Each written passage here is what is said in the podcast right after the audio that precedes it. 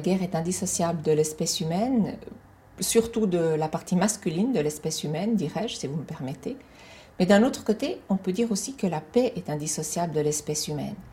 Et c'est peut-être même davantage le propre de l'homme que la guerre. En effet, chez les animaux, chez les primates notamment, on trouve des phénomènes comparables au niveau comportemental à la guerre, mais on ne trouve rien qui ressemble à l'ONU, au CICR, au casque bleu, aux missions de bons offices, bref, à tout ce que l'humanité dès ses débuts a développé comme stratégie de paix.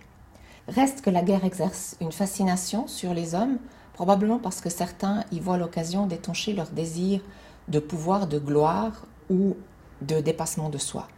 Je pense donc que nous devrions essayer de chercher tous ensemble des substituts à la guerre, des substituts individuels ou collectifs, mais positifs et qui permettent de répondre à ce besoin d'héroïsme ou de dépassement de soi. On peut penser au football, aux échecs, aux jeux, au sport ou à la politique, pourquoi pas.